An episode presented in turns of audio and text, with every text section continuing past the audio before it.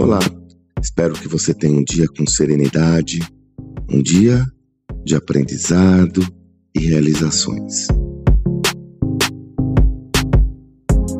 Essa semana, se eu não me engano, foi na quinta-feira, eu fiz um post onde eu explorava uma visão que está cada vez mais presente, aumento da incidência de sintomas de depressão e doenças de saúde mental em profissionais.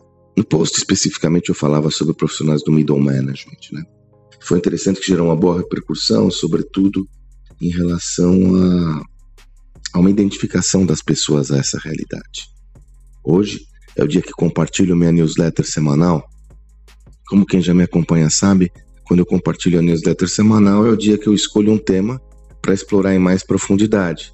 E eu escolhi justamente uma das questões que mais foram feitas nesse post.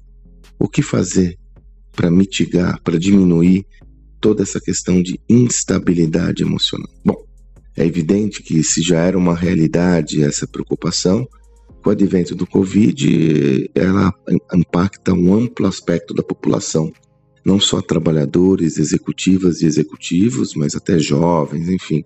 O Covid acelerou muitos dos processos que nós estávamos acompanhando na sociedade, e um deles foi esse. Agora é importante estar claro que desde 2016 nós temos identificado isso. As transformações no ambiente empresarial têm trazido uma alta dose de incerteza e temos de aprender a operar nesse contexto. Para trazer uma reflexão importante sobre isso, eu vou retomar um tema que insistentemente eu tenho trazido nas minhas discussões, reflexões e aqui em meus áudios. Temos de aprender a operar no caos. Temos de aprender a atuar em um ambiente altamente incerto, imprevisível e instável. Já comentei em outros áudios por aqui da tendência de nosso cérebro de sempre buscar estabilidade e ordem. É natural.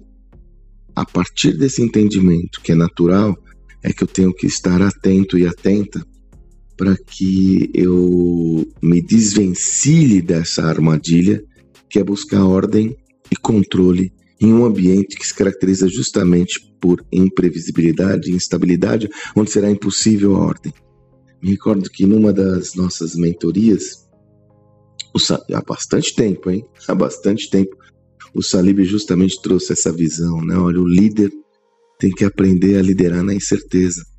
É sobre isso que a gente está falando. E não estou falando só sobre o líder nesse momento. Nós temos de aprender a atuar na incerteza, nos lançar mais a essa incerteza, buscar desenvolver outras perspectivas que não a do controle excessivo. Por isso que a gente fala do modelo de liderança que migra de, de, de comando e controle para um modelo que envolve muito mais ou busca muito mais autonomia e empoderamento e protagonismo, porque é esse mundo que a gente vive. Então me parece que é sobre ter a leveza de viver hoje e a perspectiva concreta de construir um modelo de liderança e gestão que privilegia aquilo que você enxerga sem ficar tão afetado com as imprevisibilidades que surgem a todo dia. Covid, mais uma vez, uma excelente metáfora. Estamos aí preocupados com a última variante, mas os especialistas estão falando, nos acostumemos porque o vírus muta e vão ver outras variantes. Então é indispensável que tenhamos a tranquilidade e a maturidade para viver num ambiente cada vez mais instável, imprevisível. O começo dessa jornada de lidar com a diminuição do estresse, diminuição da pressão mental é justamente esse entendimento. Eu tenho que me acostumar com esse contexto e não buscar controlar aquilo que não é controlável. Como eu finalizo a minha newsletter, mar calmo não faz bom marinheiro. Agora é a hora de nós efetivamente trabalharmos uma preparação para um mundo que veio para ficar. Esse mundo essas características, elas vieram para agora e sempre.